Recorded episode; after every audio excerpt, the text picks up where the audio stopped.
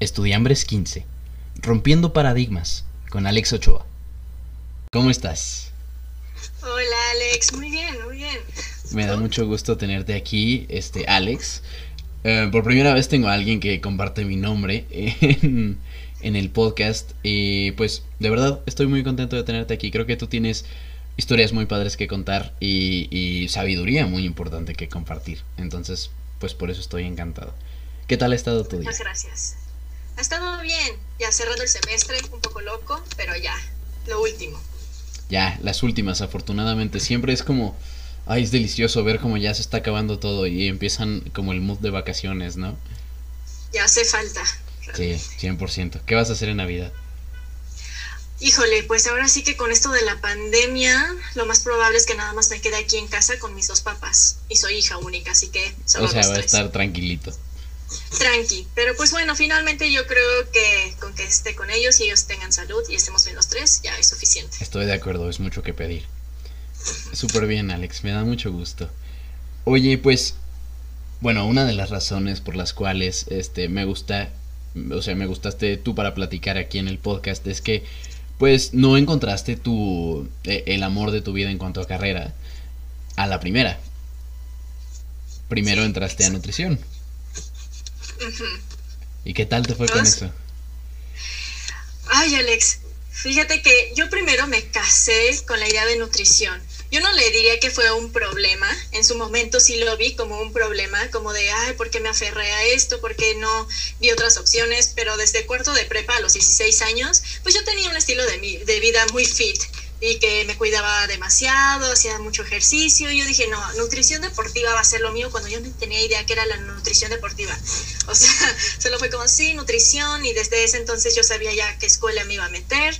Entré, los primeros dos semestres tuve una materia que se llamaba psicología de la alimentación y desde ahí como que ya empecé como a dudar porque pues me encantaban los temas que veíamos ahí y un poquito me voy a regresar a la historia un poquito antes de salir de prepa me, me llamó la atención psicología de hecho ves que tienes que hacer los trámites para el examen de la UNAM y lo demás bueno lo hice para psicología pero al final te digo que me aferré con la idea de estar en nutrición ya no me presenté al examen de psicología en la UNAM y pues ya entré a nutrición y te digo que tuve estas dos materias y estuve dos años en la carrera. ¿Y qué tal? O sea, bueno, porque ¿cómo te diste cuenta más bien que no estabas en el lugar correcto? Fíjate que me tomó cierto tiempo para darme cuenta de esto, ya que yo estaba realmente feliz en la carrera de nutrición. Se me hace una carrera bellísima donde aprendes muchísimo. De cierta forma, pues sí se adaptaba a mi estilo de vida. Y, e incluso pues las materias a mí me fascinaban, o sea, eran materias que para mí eran demasiado interesantes, bioquímica me, fascinaba, pero yo eh, no lo notaba, Alex, pero yo siempre había tenido este interés por la psicología. Nunca había yo agarrado un libro de nutrición como por interés personal. En cambio, o sea, yo ya había leído libros de psicología, novelas que tenían que ver con el tema. Y luego, pues con estas dos materias yo me empecé a cuestionar como de, siento que estoy haciendo más la carrera de nutrición como por algo con lo que me obsesioné y no me estoy escuchando realmente de cuáles son mis intereses reales, qué es lo que me está apasionando, que lo estoy notando, pero no lo estoy queriendo voltear a ver. Y entonces como que solito te fue llamando. Solito y pues sí tuve como este momento de catarsis en cuarto semestre en nutrición porque teníamos que escoger optativas. Y había una optativa que nadie pelaba, que se llamaba Desarrollo Humano, que tenía que ver con psicología. Éramos creo que siete personas ahí nada más. O sea, realmente pues todos se fueron como optativa de diabetes, optativa de cáncer, o sea, un poco más adentradas a cosas que sí estaban encaminadas con la, bueno, con nutrición, psicología también, pero nadie se interesó. Entonces yo estaba ahí, la maestra era psicóloga de la UNAM y nos empezó a platicar pues de la carrera de psicología, nos ponía películas para analizar y ahí yo decía, híjole, esto es lo mío, o sea, yo, yo quiero hacer esto. Y en cuarto semestre también yo ya la estaba pasando muy mal emocionalmente. Fíjate, o sea, incluso Alex caí en depresión pero porque en serio yo no estaba haciendo lo que me apasionaba y me iba muy bien en la carrera de nutrición. Vamos, o sea, me iba bien de calificaciones, pero eso para mí no estaba significando nada. Yo me sentía como en, en la nada, veía compañeras que tenían toda la pasión del mundo y hacían cosas increíbles relacionadas a nutrición y yo decía, es que yo quiero estar así, o sea, no haciendo lo que ellas hacen, simplemente quiero sentirme así quiero sentir esa pasión, sentir que estoy haciendo lo mío. Así que cuando me diagnosticaron depresión fue como una, un foco rojo para mí, para decir, a ver. ¿Qué tengo que hacer? Porque no estoy feliz, no estaba feliz. Muchas veces uno cree que las calificaciones, hablando académicamente, lo son todo. Pues no, realmente eso no me estaba a mí satisfaciendo en nada Así que emprendí mi búsqueda de planes de estudio, de psicología, saber qué iba a hacer. Yo no tenía el apoyo de mis papás, nadie de mis compañeros de nutrición sabía, como que era un proceso que lo estaba viviendo yo muy personal. O sea, realmente yo lo estaba viviendo de una manera en solitario. No me arrepiento porque siento que eso me ayudó a mí como tener cierta tranquilidad, entre comillas, de saber qué estaba haciendo, qué iba a hacer, porque pues luego cada quien es diferente, ¿no? Pero yo, yo iba a sentir demasiada presión de parte de mis compañeros. Era, yo estaba en la Escuela de Dietética y Nutrición del ISTE. Es de las mejores en nutrición, pero también de las más pesadas. O sea, muy, muy pesada académicamente. Entonces, pues yo tampoco quería poner entre la espada y, la pared como a mis compañeros con quienes yo estaba trabajando en equipo y así. Entonces fue un proceso que yo creo que me llevó dos meses desde que empecé a planear mi huida de nutrición, te digo que mis papás no me estaban dando el apoyo. Ellos creían que era algo efímero, como ah, seguramente es porque está muy pesada. Yo, no, no es eso. no es que esté pesada. Puedo con esto y con más, pero no se trata de esto. Bueno, ¿y por qué no haces psicología terminando nutrición? ¿O por qué no metes sistema abierto en la UNAM y lo haces a la par de nutrición? Y yo, es que no quiero nutrición. Yo no quiero nutrición. Finalmente, Alex, un día, lunes, empecé mi proceso para darme de baja. no sabía que me iba a deparar. Sinceramente, como no tenía el apoyo de mis papás, no tenía en ese momento su apoyo económico. Era como, pues, sea lo que sea que hagas, tú te las vas a arreglar. Ya estás grandecita. Así que empecé a hacer mis trámites. Es como es del gobierno, es un poco más burocrático. Entonces sí me tomó una semana. No es mucho, pero sí fueron varios pasos a seguir.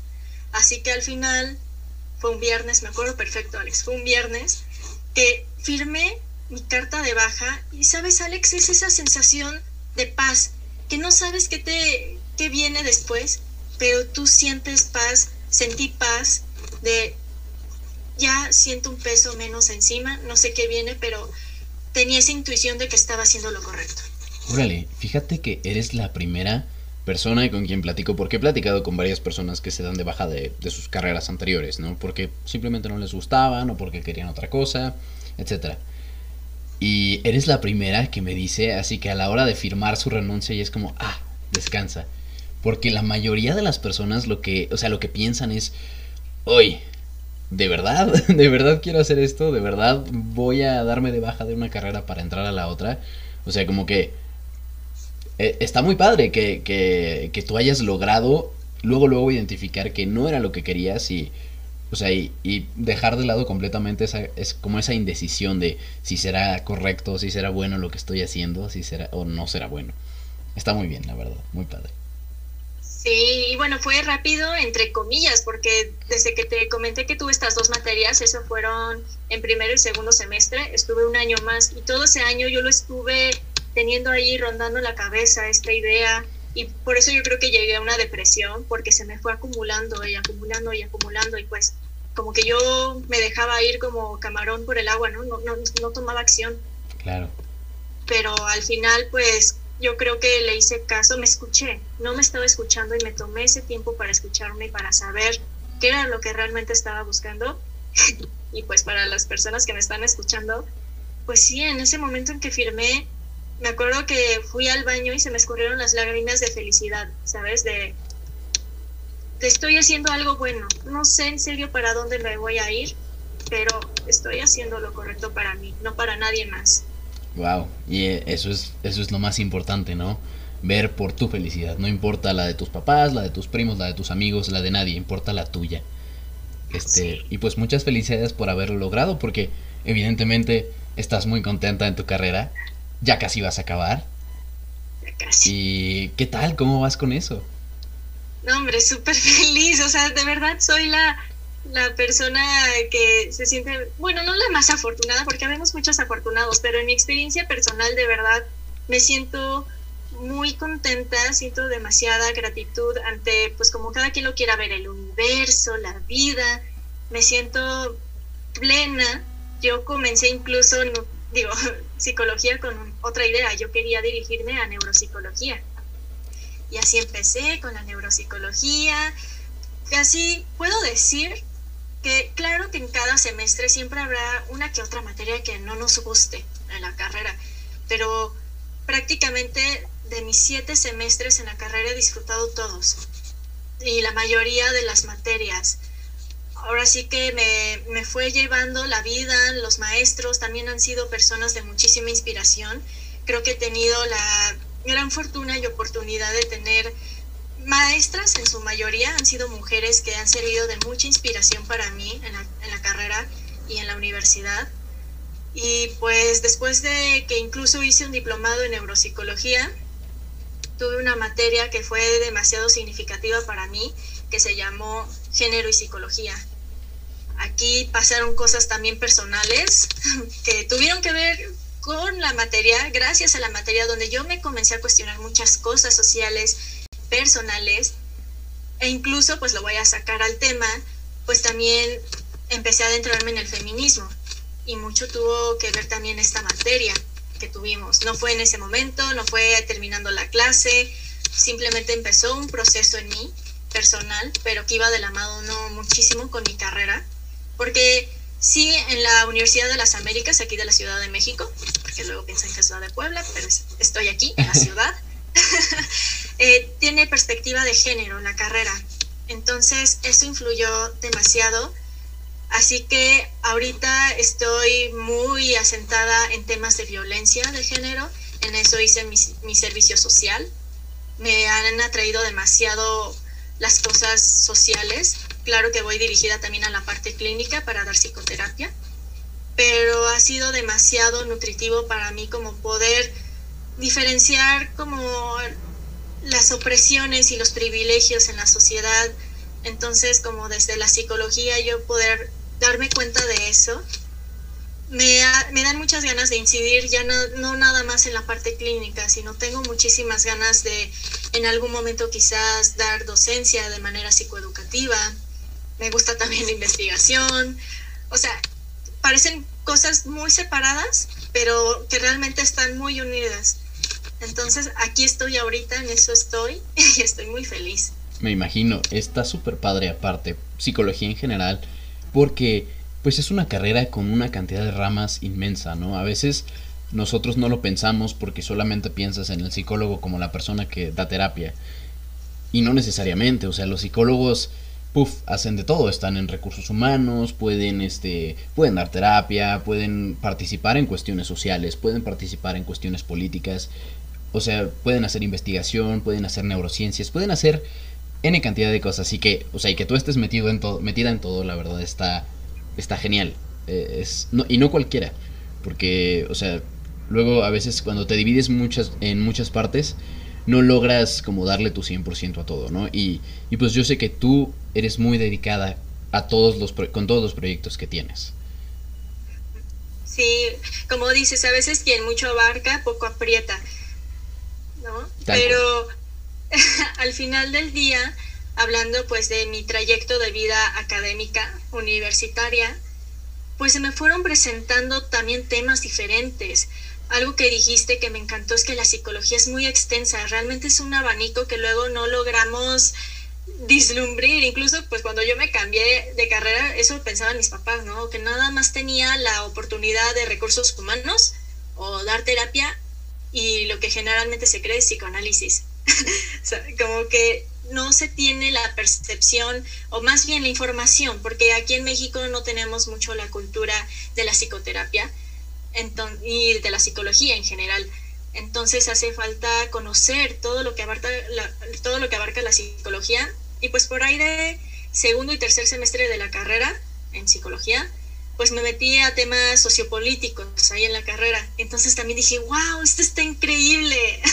Entonces, Alex, ha sido como un baile, prácticamente mi experiencia en mi carrera, de que de repente bailo con una persona que podría ser una materia y digo qué increíble fue bailar contigo, me fascinó, pero ahorita estoy escuchando otro ritmo que me está llamando más la atención, creo que me iré para acá. Entonces ha sido un, un trayecto que yo he disfrutado mucho y algo que aprendí como lección de vida de nutrición fue no aferrarme a las cosas, claro que tener un plan de vida, tener metas, pero siempre abrirme como a las nuevas oportunidades y que sobre todo yo siento que vibran conmigo. Claro, está súper padre.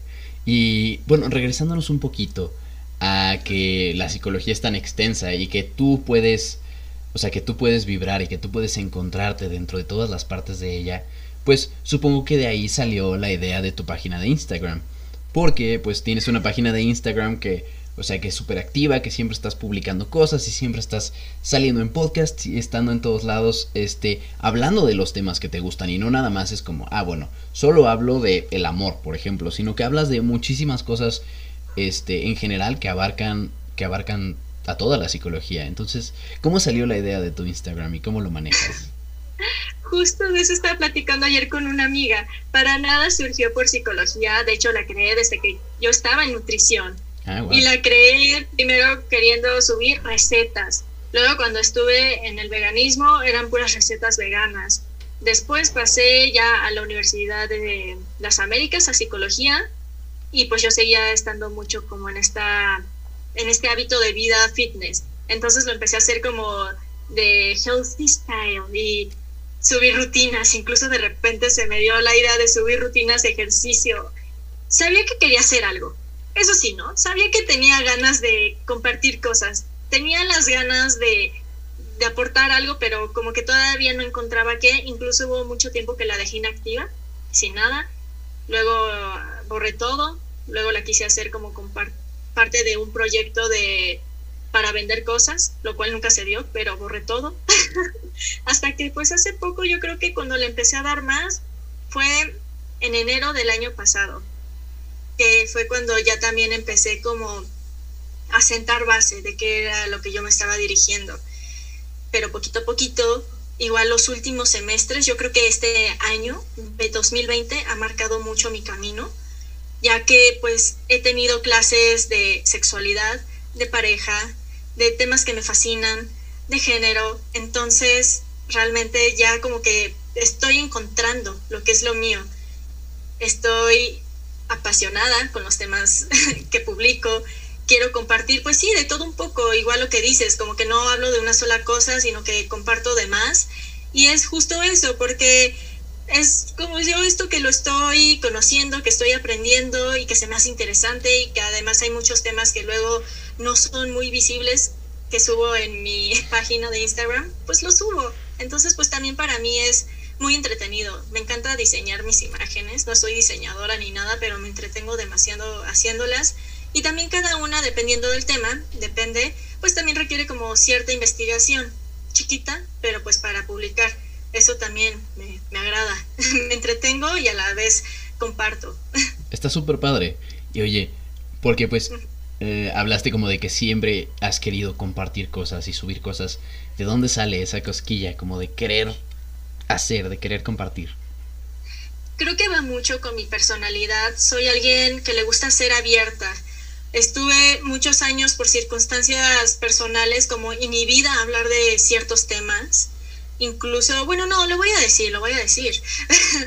Porque hace ya años en preparatoria, pues sí tuve un asuntillo ahí con un agresor, con un acosador que fue de manera cibernética y pues eso a mí sí me dejó demasiadas inseguridades y sobre todo en el área social, de este miedo de que luego te lo platican pero no te lo crees hasta que te pasa en la vida real, de que te pueden atacar con lo que tú quieras de tus redes sociales, ¿no? Una foto que puede ser de lo más inocente, la pueden utilizar pues para mal, pero poco a poco lo he ido superando, ya lo dejé en el pasado y también yo he pasado mucho, mucha deconstrucción.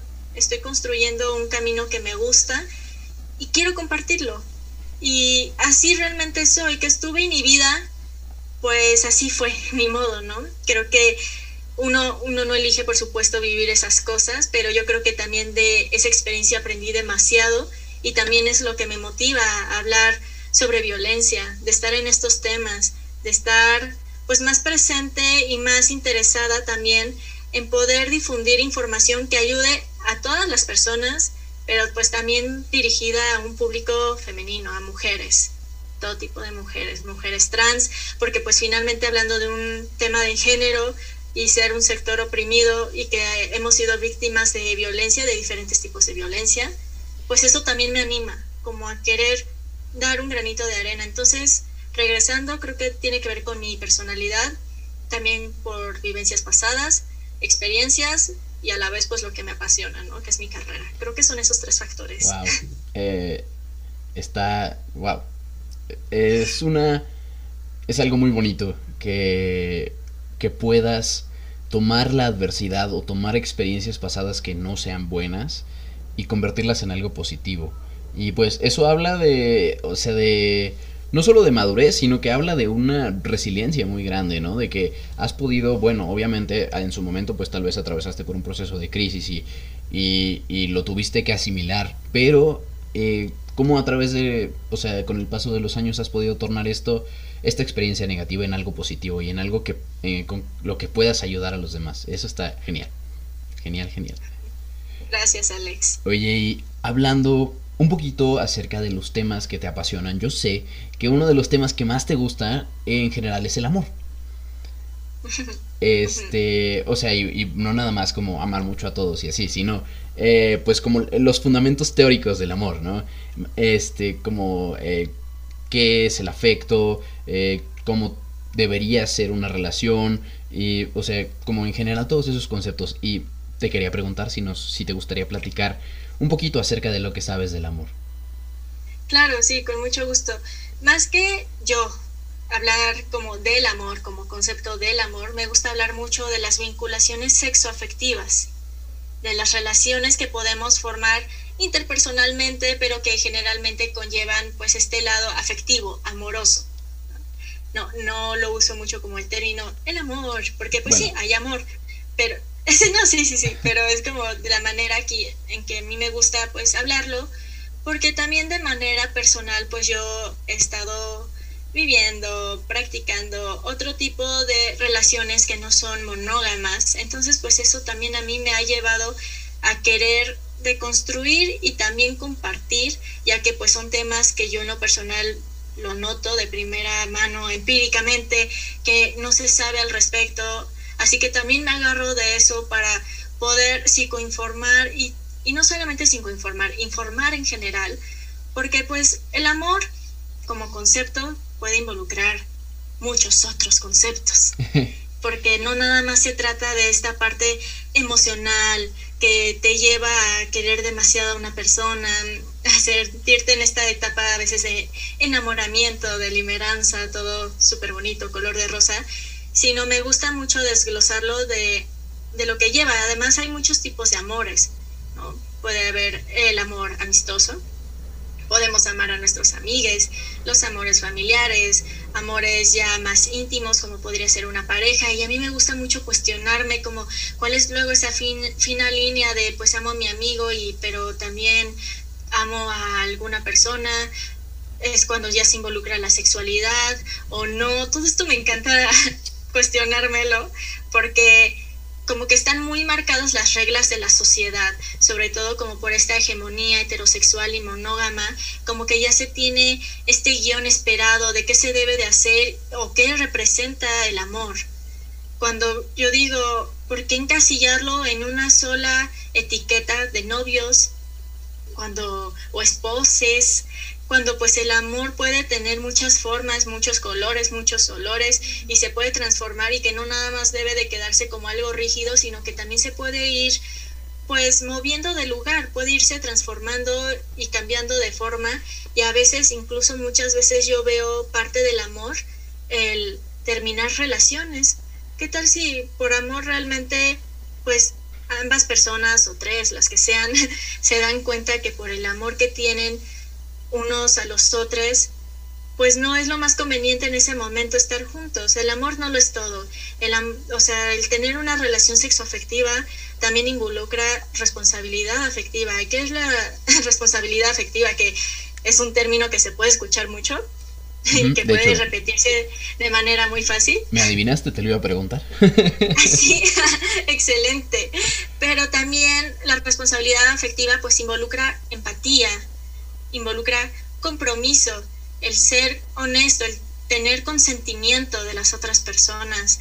Es un concepto que yo creo que conlleva mucho un, un manejo emocional personal de pues de un tiempo, porque muchas veces amamos y no está mal, porque desde bebés, desde pequeños aprendemos a amar, pero a medida de que vamos construyendo otro tipo de, persona, de, de relaciones interpersonales, pues debemos de ir construyendo otro tipo de fortalezas o habilidades, de valores, porque cuando entendemos que nos estamos relacionando con personas que también sienten y que tienen contextos diferentes y que no todos venimos de las mismas circunstancias, se vuelve algo muy complejo.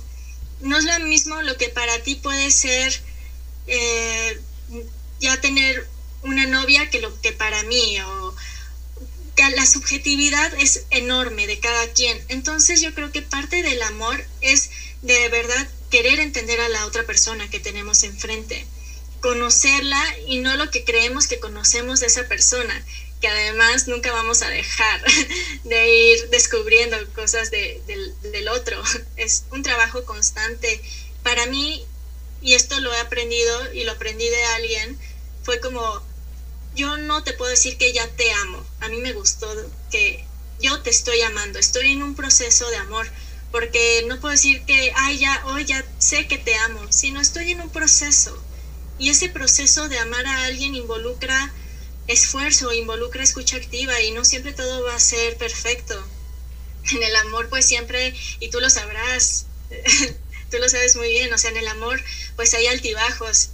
Y de y eso no significa que ya, ¿no? Ya no existe este cariño y que ya no es real. Claro, paréntesis, cuando no haya violencia, cuando sea consentimiento, claro, ¿no? Porque muchas veces hablando del amor romántico, traemos muchos mitos que realmente han justificado a la violencia detrás de una etiqueta de es por amor. Por ejemplo, el mito de exclusividad y posesión. Los celos no es una muestra de amor, no es porque te quiero, es porque traemos a veces inseguridades, miedos y porque también tenemos una sociedad que nos ha enseñado monógamamente a que una persona nos pertenece, cuando el amor yo creo que es libertad y autonomía y aunque uno decide estar en una relación monógama, entender que no uno es dueño de la otra persona. También está el mito de la media naranja, del amor predestinado. o sea, y eso es muy fácil de caer. O sea, yo tengo algunas creencias que a veces las hoy pongo en serio a un lado de que creo en lazos kármicos, en vidas pasadas. Entonces trato de que estas creencias para mí no, no se mezclen con esta idea de un amor, de, o sea, que ya estaba predestinado. Porque a veces no va a ser así y yo no sé si pase o no, si sea real, si estas creencias que yo tengo sean ciertas de la reencarnación y demás, esto ya es, otro tema, ¿no? Pero lo que yo voy es que no las mezclo porque las personas que vamos conociendo en la vida pueden quedarse para siempre o puede que no. Y el amor romántico nos ha hecho creer eso, de que con la persona que ya sientes que es tu alma gemela, ya te vas a quedar con ella y es una manera de justificarse que puede ser peligrosa y también el mito de la entrega total y, también de que el amor todo lo puede. En nombre del amor yo soporto, en nombre del amor yo te voy a aguantar y a perdonar. Cuando hablando de violencia es como, ojo. Claro, ojo. claro, claro. Y, o sea, bueno, una de las cosas que yo puedo, como, pues, deducir tal vez de, de todo lo que dices es que, o sea, bueno, e, el amor obviamente involucra a la otra persona, pero también de cierta manera es egoísta. Y no, o sea, no en el mal sentido, sino que para amar a una persona, pues tienes que primero ver hacia ti y amarte a ti y saber, o sea, que tú estás bien con el sentimiento que tienes hacia esta otra persona, ¿no?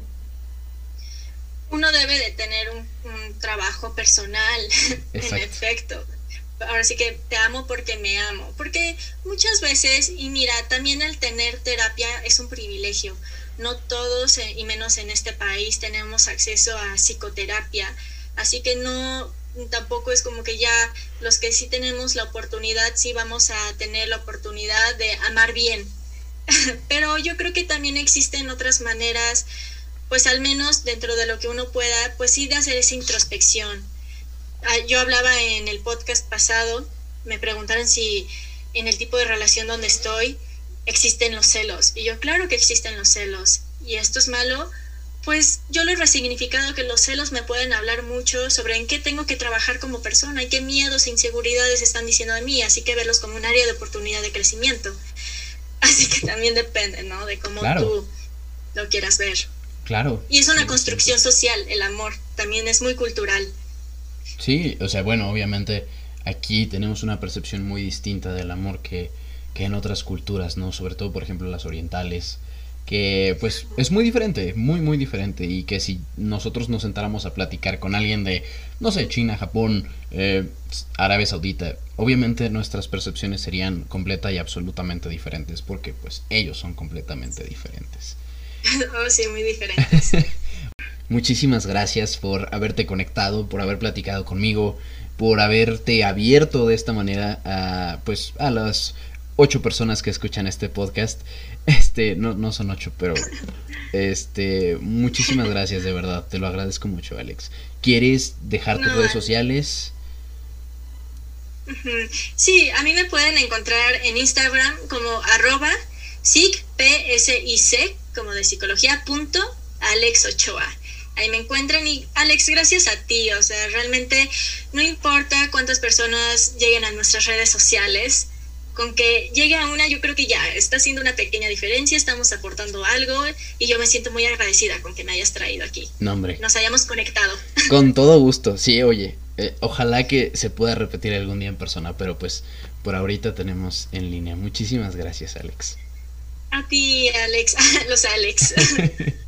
pues Alex, no te quito más tiempo, pero de verdad, muchísimas gracias. Siempre es un placer platicar contigo y pues más ahora que platicaste de Tomero Mole. Gracias, Alex. Pues sí, yo con gusto, pues cuando quieras, otra vez ahí. Igualmente, ya sabes, aquí estoy para lo que necesites. Feliz Navidad y feliz año y un abrazo enorme, enorme, enorme.